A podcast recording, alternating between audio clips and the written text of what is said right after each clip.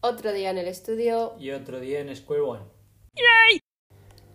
Hoy vamos a hablar sobre el alcohol y la normalización de las borracheras en la sociedad. Y este tema nos lo han propuesto por Instagram, que la semana pasada estuvimos preguntando eh, a nuestros seguidores pues qué, qué temas les interesaba escuchar. Y hemos elegido este tema porque nos parece que es bastante interesante, ya que Chuso y yo tenemos, creo que, una idea eh, bastante diferente en comparación con muchos otros jóvenes de nuestra edad. Y bueno, mmm, queríamos hablar un poco sobre esto para también reflexionar nosotros. Mm. Y si alguien, si a alguien le sirve también de ayuda, pues eso mola.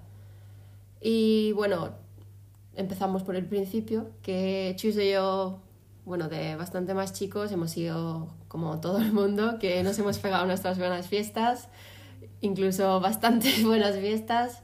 Eh, nos ha gustado beber, nos ha gustado salir de fiesta, salir con nuestros amigos. Eh, no es que hayamos sido bichos raros desde siempre, pero eh, eh, nuestro segundo año en Málaga, igual, o en nuestro primer año en Málaga, del primer año de la uni, eh, después de Navidades o así, como que mm, se La cosa nos- cambió, ¿no? Sí, la cosa cambió, pero no, no hubo un detonante fuerte ni nada así realmente, pero es como que le perdimos el interés. Pero también creo que tiene que ver que estuvimos en una, resi- en una residencia universitaria donde salían muchísimo de fiesta, cada jueves, viernes, sábado se salía de fiesta, eh, había jaleo todo el rato y pf, no sé, Yo, por ejemplo, a ver, lo de salir, no salir, cuando era más, yo me acuerdo que en segundo de bachiller era una fiesta constante, o sea, incluso cuando no tenía la edad legal para entrar a las discotecas, yo me acuerdo que salía jueves y sábado, y si me apurabas viernes porque había algo, pues también, entonces estaba bastante acostumbrado a salir bastante, pero a partir del primer año de universidad, como ha dicho Emily, no sé qué cambió, que ese hábito como que lo fuimos perdiendo, yo por ejemplo lo fui perdiendo, incluso no solo perdiendo, sino que le, coge, le cogí como algo de asquete. sí. Y ahora mm, diría que sí que le tengo un- una repulsión total. Mm. Al principio no, igual pues por el contraste de en haber conocido a gente con la que realmente disfrutase saliendo o lo que sea, no sé, no sé exactamente qué es lo que nos llevó a decir, oye, ya está, ¿sabes? Que Mm. disfrutábamos haciendo otros planes, pero lo hicimos. Y a día de hoy, mm, en nuestra lista de planes, salir a tomar algo. eh, Nunca. plan, a tomar algo. Nos encanta el café y, por ejemplo, cualquier plan, o sea, salimos muchísimo a comer, salimos muchísimo a cenar, salimos muchísimo a, a merendar, a tomar a- café, sí, a o sea, desayunar. a tomar zumos, es que eso nos da igual, ¿sabes? Sí. Incluso dulces. Pero Alcohol nunca. salir a decir, venga, vamos a un bar, es que en cuatro o cinco años no lo hemos hecho nunca, pero ni desde el principio. Entonces, para mí, por ejemplo, mi, mi relación con el alcohol ha cambiado mucho. Antes era como. Era la hostia, ¿qué quieres que te diga? Durante mi época de bachiller, salir de fiesta era casi mi punto número uno. Era el deporte, los estudios y salir de fiesta. Esa era mi vida, ¿sabes? Entonces el alcohol tenía un, un papel bastante importante en mi vida y yo creo que en aquel momento sí que, sí que era consciente del daño mm, que me hacía a mi cuerpo. Sobre todo era consciente al día siguiente, porque por la noche no era nada consciente. Pero ahora es como que todos los las cosas malas que me puede aportar el alcohol eh, sobrepasan con creces a las cosas buenas. Entonces mi cerebro ya lo sabe y lo tiene asumido, por lo que directamente lo rechaza. Mm. Y he de decir que hasta hace poco eh, sí que tomaba cerveza, solo. Mm, De vez en cuando. Muy de vez en cuando también. sí. Viendo una peli un viernes igual, pero o poco. si quedaba con algún un colega o hacíamos una, yo que sé, una barbacoa o algo, sí que tomaba cerveza. eh, ahora ya no sé por qué, pero desde que empecé el 2021 no he tomado ninguna cerveza y creo que va a seguir así durante un largo tiempo, porque como he dicho, eh, creo que los efectos adversos que tiene sobre mi cuerpo son bastante nocivos. Creo que también tiene que ver todo el cambio Eso te iba a decir. de alimentación y cambio de cuidados que le estamos dando a nuestro cuerpo, tanto Sí. Emily como yo, sobre todo motivado por todo el conocimiento o lo que está haciendo Emily ahora mismo.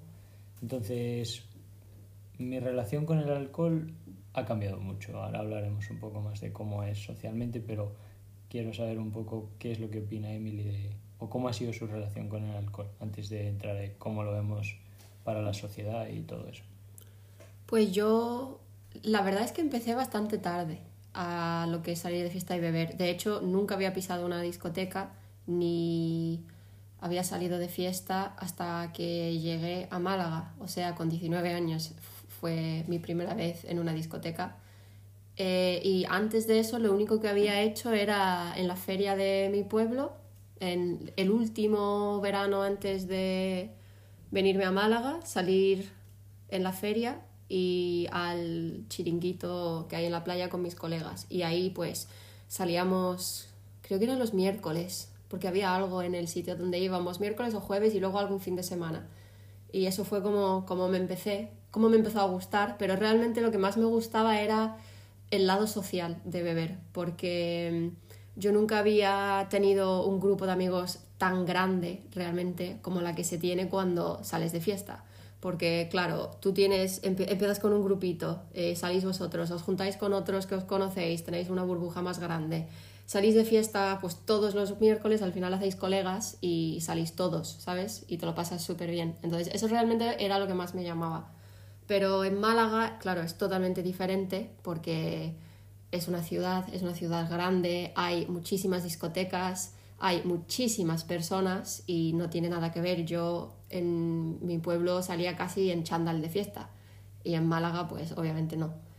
Y realmente tuve malas experiencias en las discotecas en Málaga, todas por chicos que molestan realmente. Eh, entonces, a, mí por lo menos eso me quitó mucho las, mucho las ganas, porque yo salía de fiesta pues para pasármelo bien y para estar con mis amigas y eso, y no para tener los jaleos que tuvimos algunos. Entonces eso realmente fue lo que me quitó de golpe, por así decirlo, las ganas de salir.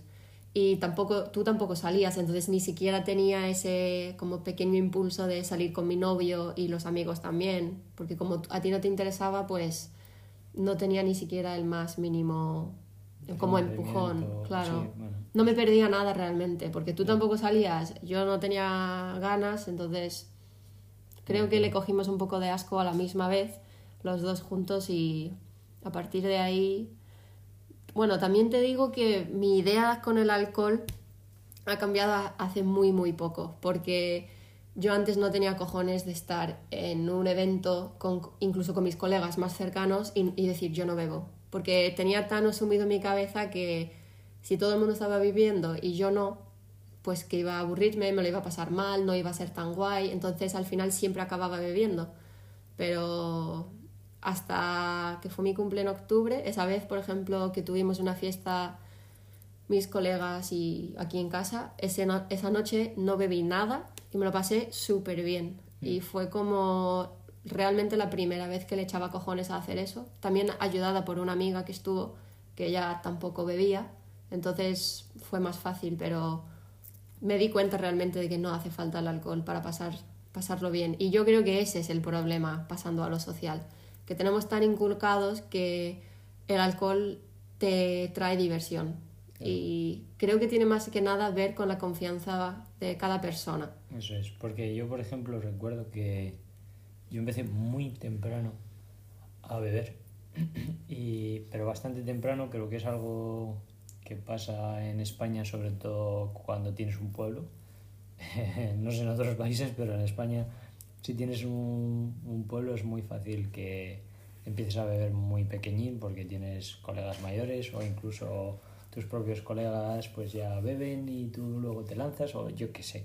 O incluso es tu tío el que te lo propone, ¿sabes? Que es que en un pueblo es diferente.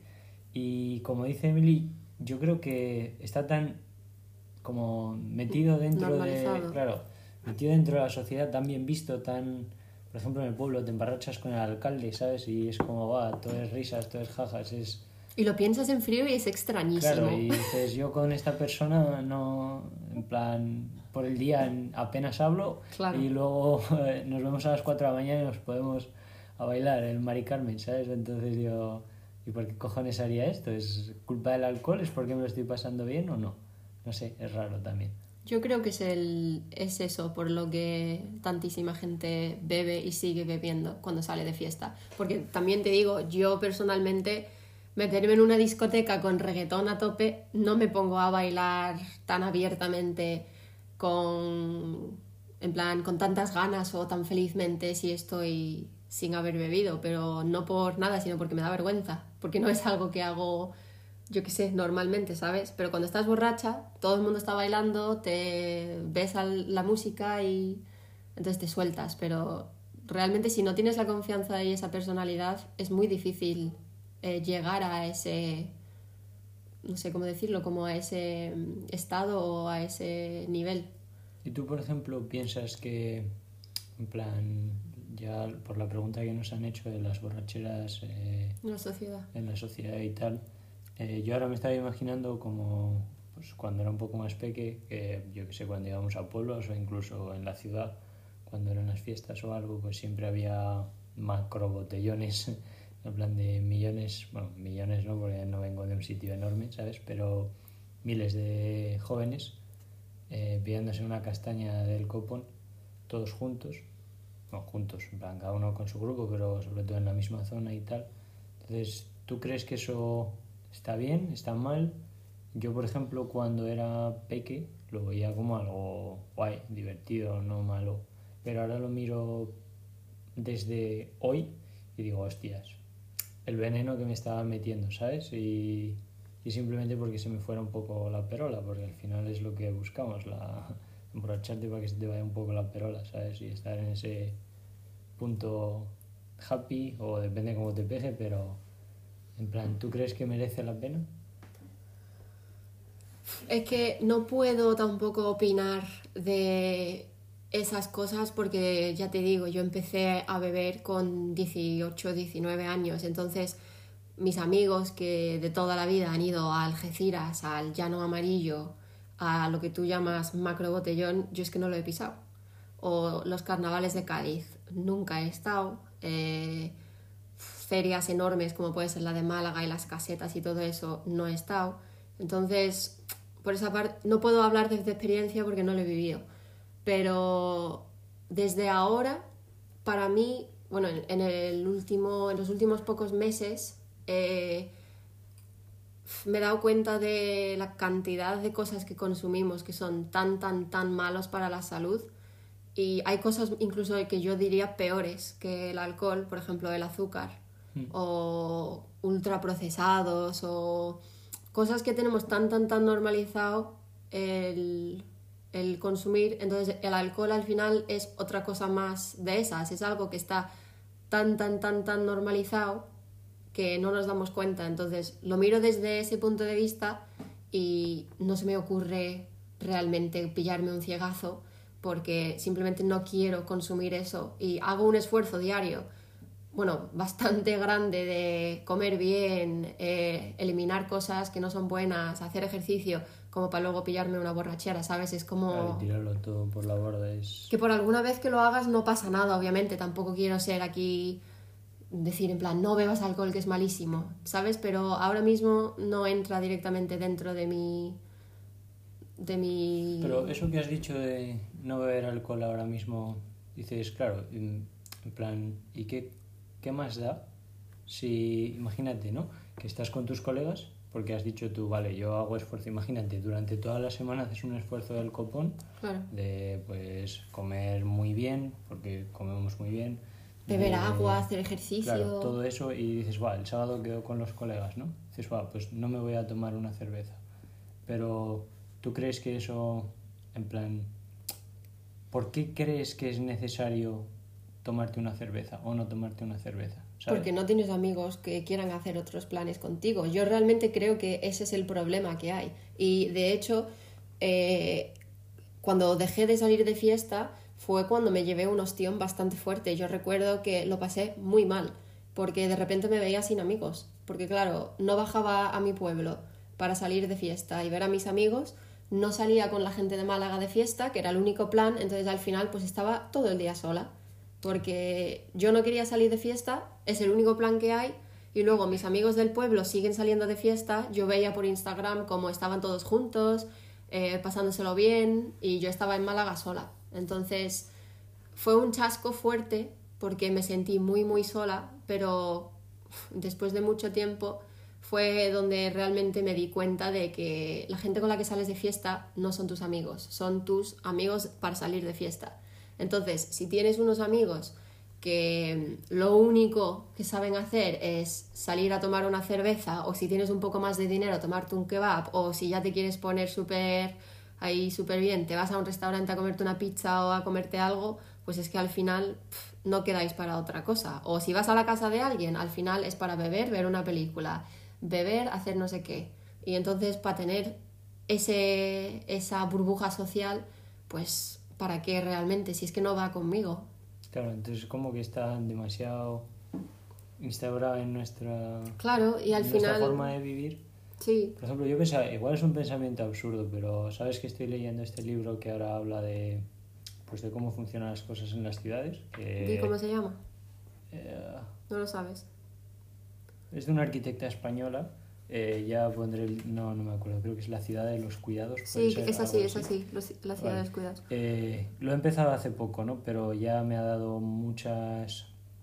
Me ha hecho reflexionar bastante porque realmente elegí este libro por impulso porque decía, yo qué sé, lo vi, dije, me moló, no sé, parece filosófico, le voy a dar, le voy a dar un- una oportunidad.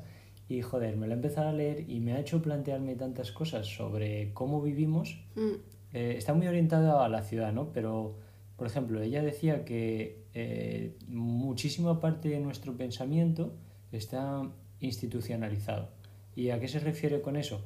Es que, por ejemplo, tú eh, entiendes o sabes cómo interactuar con la ciudad porque conoces instituciones que te han dicho, o hay instituciones que te han dicho cómo tienes que interactuar. Es decir, que, por ejemplo, para llegar de A a B tienes que utilizar una carretera. O para ir por una calle tienes que utilizar una acera. ¿Sabes? Que parece una chorrada, pero dices, hostias, sí, vale, esto favorece el transporte, favorece lo que sea, pero al final es como, vale, una institución te ha dicho que tienes que ir por el carril derecho y no por el carril izquierdo. O, no sé, mil movidas. Entonces, no nos damos cuenta también que, por ejemplo, las ciudades, eh, igual si hubiera otras alternativas que no fuesen bares, este pensamiento, esta idea de vamos a tomar algo, desaparecería mucho. O igual no, no lo sé, pero también es como, igual es lo que tenemos como tan adquirido que al final nos lleva a eso, pero no porque, porque yo creo que si nos sueltan en la naturaleza es como que tendríamos unas ideas totalmente diferentes, pero al, Claro. haber sol- haber- al habernos soltado en la ciudad, ver carreteras, ver bares, ver restaurantes, sobre todo bares, porque si no os dais cuenta hay bares a, vamos, por un tubo, pues joder, es como, claro, es la realidad que tú percibes por lo que es la realidad que entiendes y la que asumes. Y entonces, igual el beber está tan instaurado en nuestro pensamiento o tan normalizado por estas cosas, ¿sabes? Claro. Entonces tu libro lo que realmente te dice es que estamos súper condicionados al sitio donde vivimos y por lo que nos enseñan pues el colegio, las leyes, nuestros padres.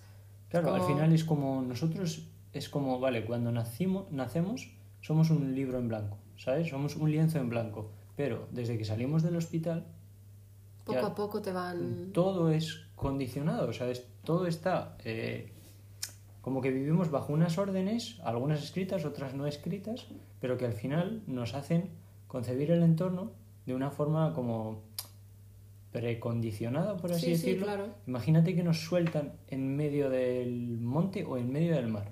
No Tu se te ocurre ir Claro, a tomarte la cerveza. tu percepción de, de la realidad es totalmente diferente, porque es la vas adquiriendo a- a- en plan conforme interactúas con tu entorno. Entonces, claro, ¿qué pasa en las ciudades? Que ese entorno está controlado, entre comillas. Tú entras ya dentro de un molde. Claro, es, es eso, es, joder, ahí ya las normas están establecidas, ¿sabes? Las cosas funcionan, por lo que tu cerebro va a funcionar de una forma predispuesta o algo así. Vaya, que lógicamente poco a poco has ido adquiriendo. Pero no sé, me pareció súper interesante este concepto y creo que se puede extrapolar a nuestra idea del alcohol, que es otra de las cosas que tenemos asumidas en, nuestro, en nuestra forma de actuar desde que somos muy chiquititos.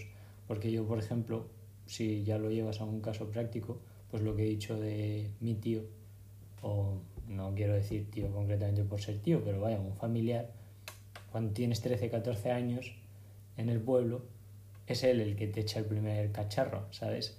Entonces, como... Claro, eso es lo que te iba a decir. Que cuando has dicho lo de mm, que la ciudad es el molde y que estamos condicionados ya por lo que hay en la ciudad, eso se puede llevar también a escala más pequeña, que sería la casa.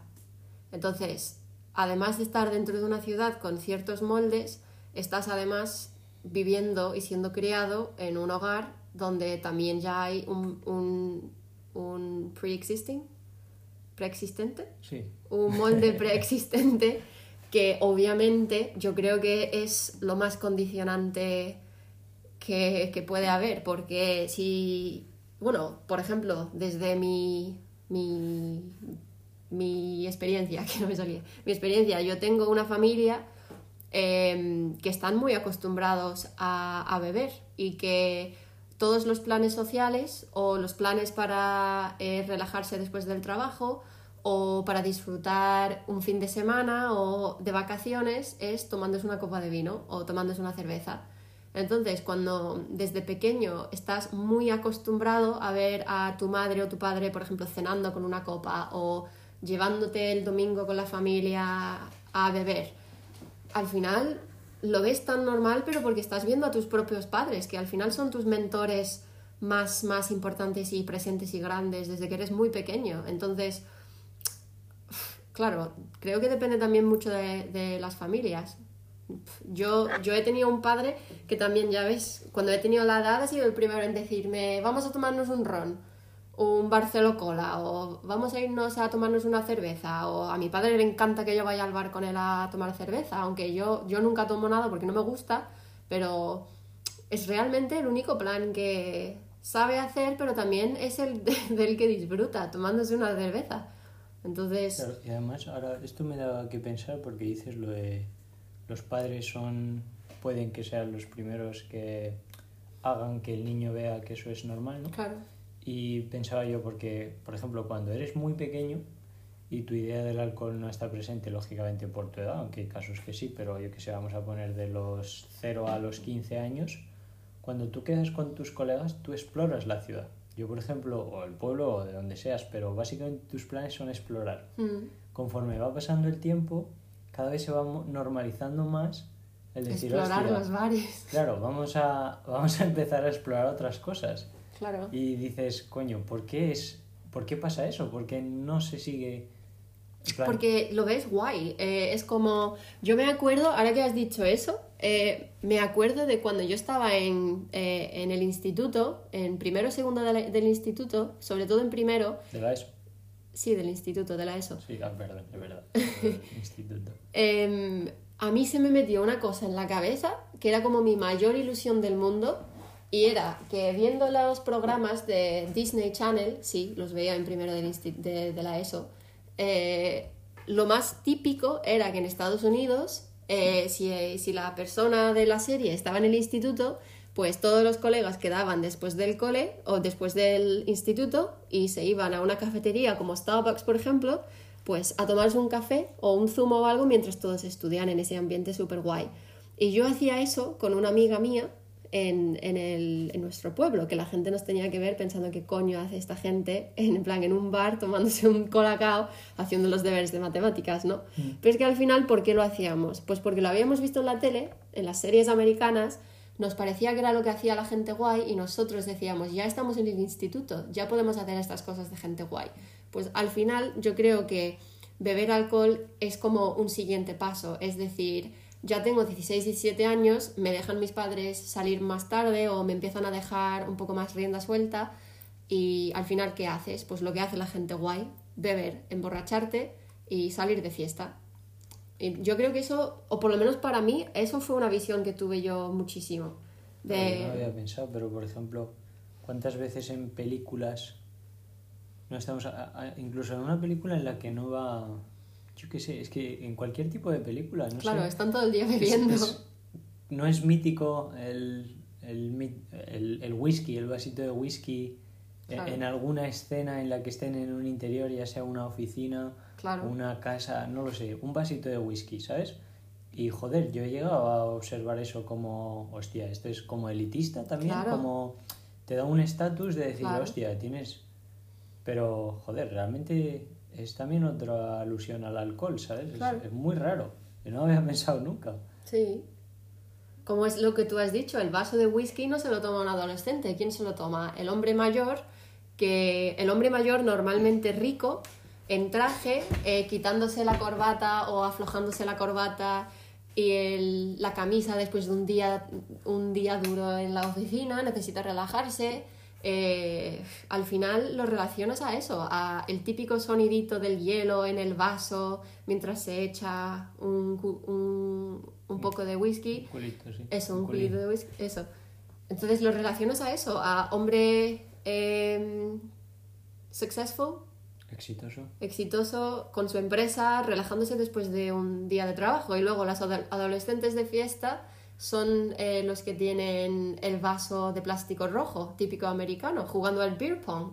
Entonces, ¿tú crees que ahora mismo, por ejemplo, la imagen de el alcohol, plan que también no lo pensamos, pero puede ser simplemente, o sea, estamos constantemente influenciados. Claro, ¿Y tú crees que, por ejemplo, joder, es que no había pensado, pero están saliendo cosas interesantes porque eh, puede que, por ejemplo, coño, qué tontería, ¿no? Pero para cada edad hay un target, o sea, Claro. cada edad es un target, cada un objetivo. Entonces, por ejemplo, al joven, vaso grande, chupitos, alcohol barato claro. y... Y juegos de chupitos con sus Claro, amigos. luego, y... y tú, tú cuando eres pequeño ya vas poco a poco viendo, por ejemplo, a través de escenas de películas o mil cosas, como hemos dicho, o incluso tus pro- propios padres, Claro. de que cuando seas mayor vas a ir hacia el whisky, por ejemplo. Entonces ya lo dices como, hostia, yo de mayor quiero eso, ¿sabes? Porque da como... Claro. No sé, dices, hostia, es que cuando es mayor, ¿por qué no me voy a echar esa copita de whisky? Joder, si es que mira lo que clase tiene, ¿no? O Yo, otra ejemplo- cosa en los españoles, perdón que te he interrumpido, eh, a mí me resultó muy extraño que cuando me di cuenta de los españoles, los, los, normalmente los hombres de las familias en un restaurante, después de comer, se piden la cosa esa, ¿cómo se llama? El, la- en plan, la copita esta de como, como bebida de hierbas. orujo. O, pero también tiene un otro nombre, creo, como, o lo del tío Pepe y ese tipo de cosas. Como es una especie de licor que se toman los hombres después Licor de de comer. Claro, orujo. pues eh, eso es otro. pacharán, no sé. Eso, el pacharán, que no me salía pacharán. Eso es como tú no ves a un tío de. Bueno, hay casos, pero lo normal no es estar con 18 o 20 años tomándote pacharán. Pero cuando ya eres más mayorcito y ya eres un hombre refinado y un hombre hecho y derecho, pues después de comer ahí tumbadito te tomas tu pacharán. Claro, no sé. Eso es una cultura, una cosa de la cultura española. Claro, yo, por ejemplo, pensaba, a mí no me ha gustado fumar en la vida. De hecho, en mi vida me he fumado un cigarro. Pero no sé por qué, supongo que por imágenes que veía eh, pues por ahí o incluso de gente de mi familia, eh, veía que cuando yo iba, o sea, yo quería cuando fuese mayor fumar puros. Simplemente, no sé por qué, Porque es otra cosa igual Claro, que lo es- del whisky. eh, esta- Estaba pensando que tiene que tener mucha relación porque es lo que percibes cuando. Pero, joder, igual es la imagen esa que ha dicho Emily de ser exitoso y echarte tu whisky con un purazo, Claro. ¿sabes? Y además de las películas que ves tú, que eso es súper típico. ¿Cómo Claro. clasificarías el género de tus películas favoritas? Como... De disparos. No, pero... mm, has No, que- sí, pero... Al final esas películas te gustan muchísimo y desde bien pequeño viendo ese tipo de películas y relacionándolo es que lo haces inconscientemente. Bueno, doy títulos porque no sé el género, pero podría ser Scarface, uno de los nuestros, eh, vaya, Goodfellas, Padrino, sí, Padrino, eh, bueno, también Diamantes en Bruto es otro, creo, que está el tío ahí todo el día con el puro. ¿Cuál? Diamantes en Bruto. No me acuerdo del actor, soy malísima para eso. Que tiene No una tienda de diamantes. Y está todo el día liado con el tema de los diamantes, que lo Ah, pierde o... Sí, pero este, el que vimos hace poco Uno hace poco. pero que es relativamente nuevo. Sí. Vale, sí, no me acuerdo de ese título, pero está en Netflix. Sí, pero vaya, ese rollo. Entonces sí, también, pero no sé, yo lo que quería decir es que no nos damos cuenta de la cantidad de cosas que tenemos Estamos instauradas. condicionados. Por ejemplo, ¿por qué cojones yo no he sido desde pequeño bombardeado con la de cosas con las que puedo ayudar a mi cuerpo a estar como debe estar? Y sí he estado bombardeado con millones de cosas con que no ayudan a mi cuerpo. Claro.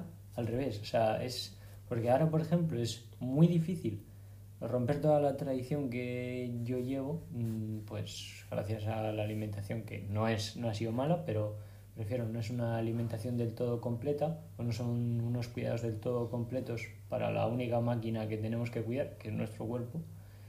Y en cambio sí que he percibido una pila de impulsos de decir, mira, estos son formas de destrozar tu cuerpo, ¿sabes?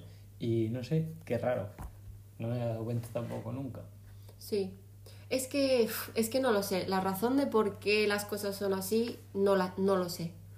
Eh, respecto al alcohol, yo qué sé, podríamos sacar muchas teorías. Respecto a la alimentación, que es donde yo ahora estoy esforzándome en aprender mucho, es que las industrias que generan o fabrican pues patatas, bollería, cereales, bebidas azucaradas o comida en general que viene en un paquete eh, lleva tanta mierda, y tanto azúcar y tanto mierda que es que al final te vuelves adicto a ese tipo de comida. Entonces, ¿pero por qué? Pues porque lleva tantos azúcares y lleva tantos compuestos que al final te hacen desear más esa comida.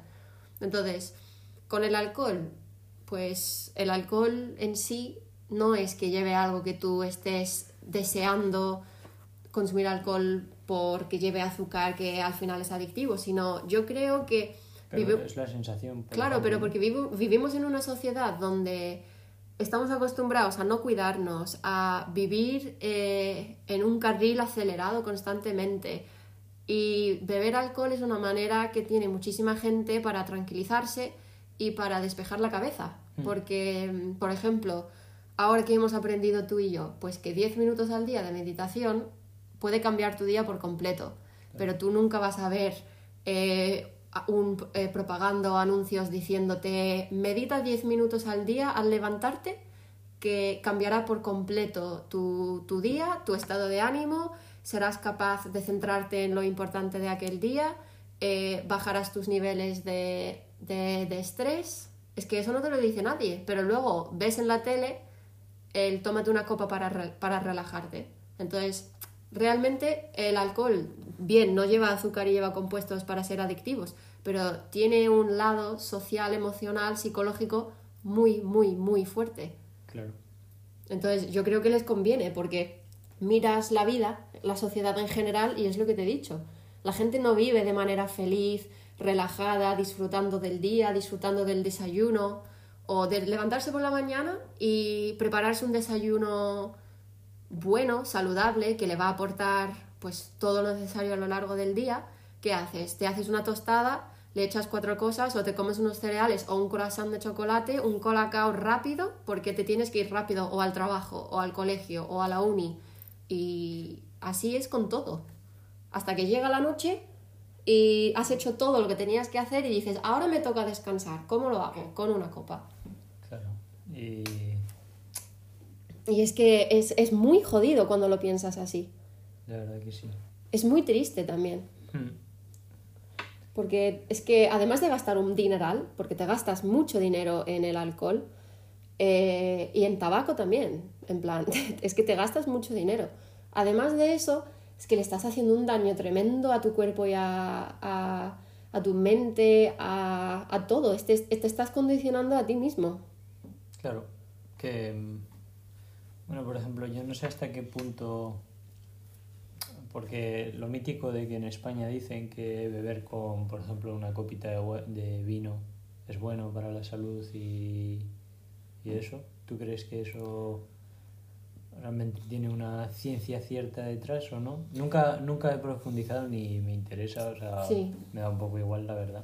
Beber- A mí Siempre- no me gusta personalmente mucho el vino, entonces me da un poco igual. Pero, por ejemplo, ¿esos beneficios de los que se habla crees que son reales? ¿O crees que ahora, por ejemplo, es la desmesura la que... ¿Desmesura? ¿Qué es sí, eso? en plan, el, el descontrol es el que hace el daño? ¿O incluso ese tipo de cosas también nos pueden hacer daño? Pues mira, sinceramente yo he escuchado toda la vida lo de que, y lo he escuchado de mis abuelos, ¿eh?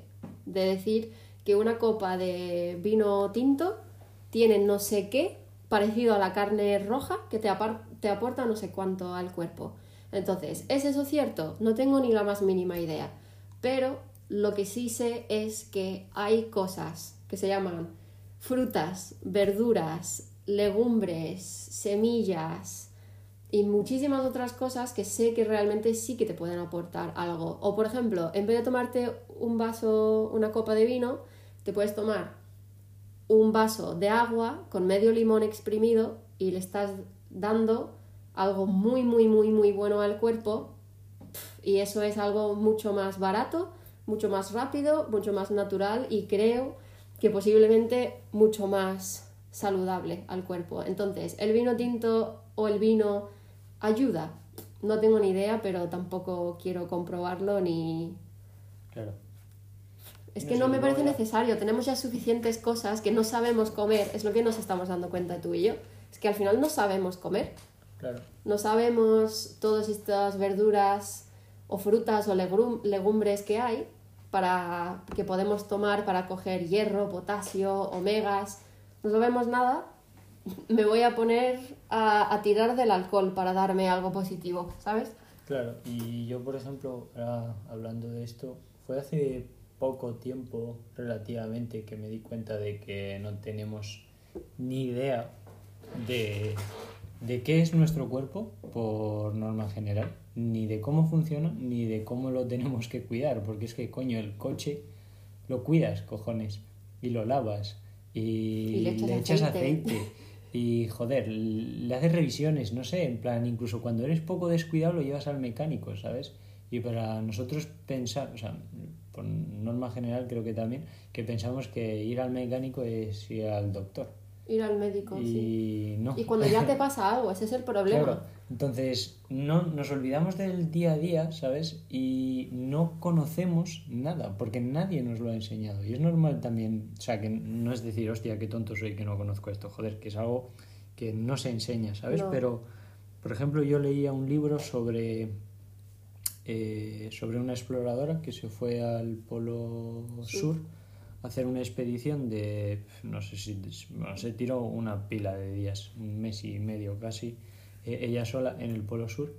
Eh, entonces ella tuvo que aprender, ya sabía muchísimo porque lógicamente no Era era, deportista fuerte, Claro. eso antes de nada. Era... Eh, y su familia también. y- ya sabía muchísimo, pero joder, ella contaba en el libro todo lo que tuvo que aprender acerca de cómo su cuerpo funcionaba para llevar la cantidad de comida necesaria para que su cuerpo funcionase bien, tuviera las calorías necesarias y joder, que estuviera perfecto todo el día. Claro.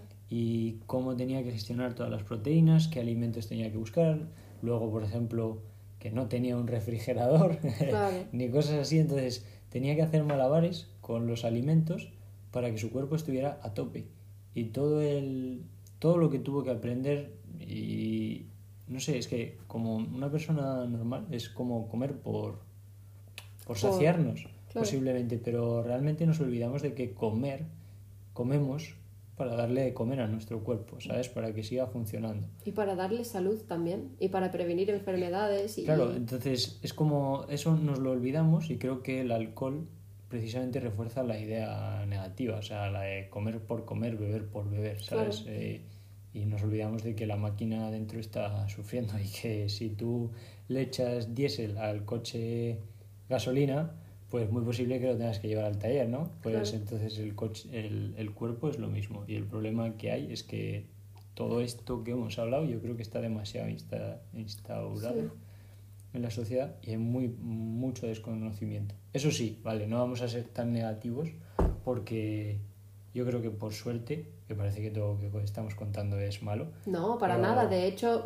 para mí ha sido súper positivo el descubrimiento que he hecho con la, alimentación, porque realmente me ha cambiado, lo sabes tú mejor, bueno, la única persona que realmente lo sabe tanto como yo y lo ha sufrido tanto como yo, pero me ha cambiado la vida realmente. El, lo único que he tenido que hacer ha sido cambiar mi dieta y es como si me hubiesen dado un cuerpo nuevo. Claro, y yo creo que eso, lo que iba a decir es que por suerte estamos en un momento pues a nivel de sociedad en la que es muy fácil acceder a muchas cosas, también malas, pero por suerte cada vez más hay muchísima información de cosas buenas que solo, o sea, está en tu mano decidir si te quieres aferrar a eso o no quieres. Entonces, no es que ahora digas, joder, es que encima es difícil acceder a ello, ¿sabes? En plan, ¿y por dónde coño empiezo para cuidar mi cuerpo?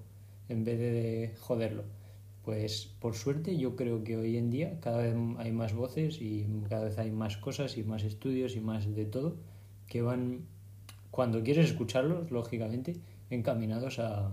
Cuando te abres a ello, cuando eh, te dejas entrar cosas diferentes, yo creo que es fácil encontrar el camino. Lo primero es, hoy, lo primero es darte cuenta de que estas cosas pasan y hacer un poco de introspección también en decir, vale, ¿yo qué hago? ¿Por qué lo hago? Y qué me gustaría sobre todo a mí personalmente hacer. No lo que me dicen que tengo que hacer o lo normal, sino realmente yo qué siento.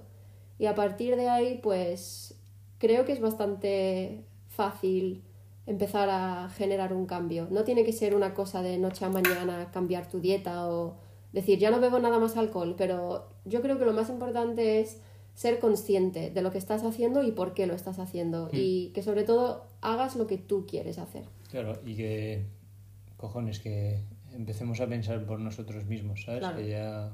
Es eso, pensar por nosotros mismos y no lo que puede pensar las otras personas. Claro, yo creo que tanto Emily como yo ahora mismo estamos en un momento en el que básicamente pensamos en nosotros sí. por encima de cualquier otra cosa.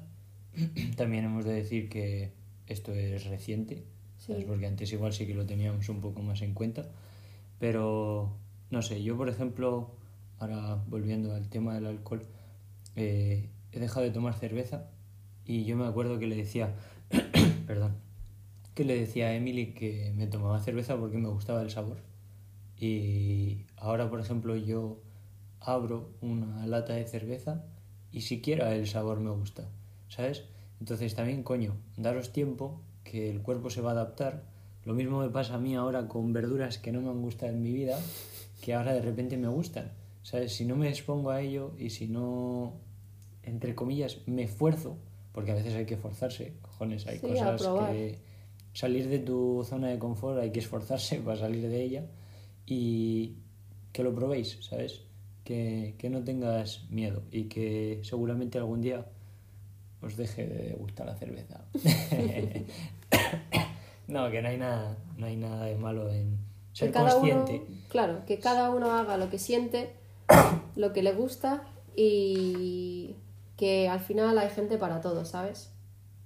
Hmm, y ya está. Y si haces un uso correcto de ello, yo creo que no hay tampoco mucho problema. Que tampoco hay que ser polar de es o este polo o este polo, que hay un punto intermedio de todo. Simplemente hacer las cosas por ti mismo y ser consciente de lo que estás consumiendo y el por qué. Claro, si porque te gusta el sabor, sí porque sientes presión sí, por no quedarte solo y beberte un agua. Claro. No vamos a decir Coca-Cola porque está hasta el culo de azúcar. no, pero pensar por qué lo haces y por qué lo quieres hacer. Y punto.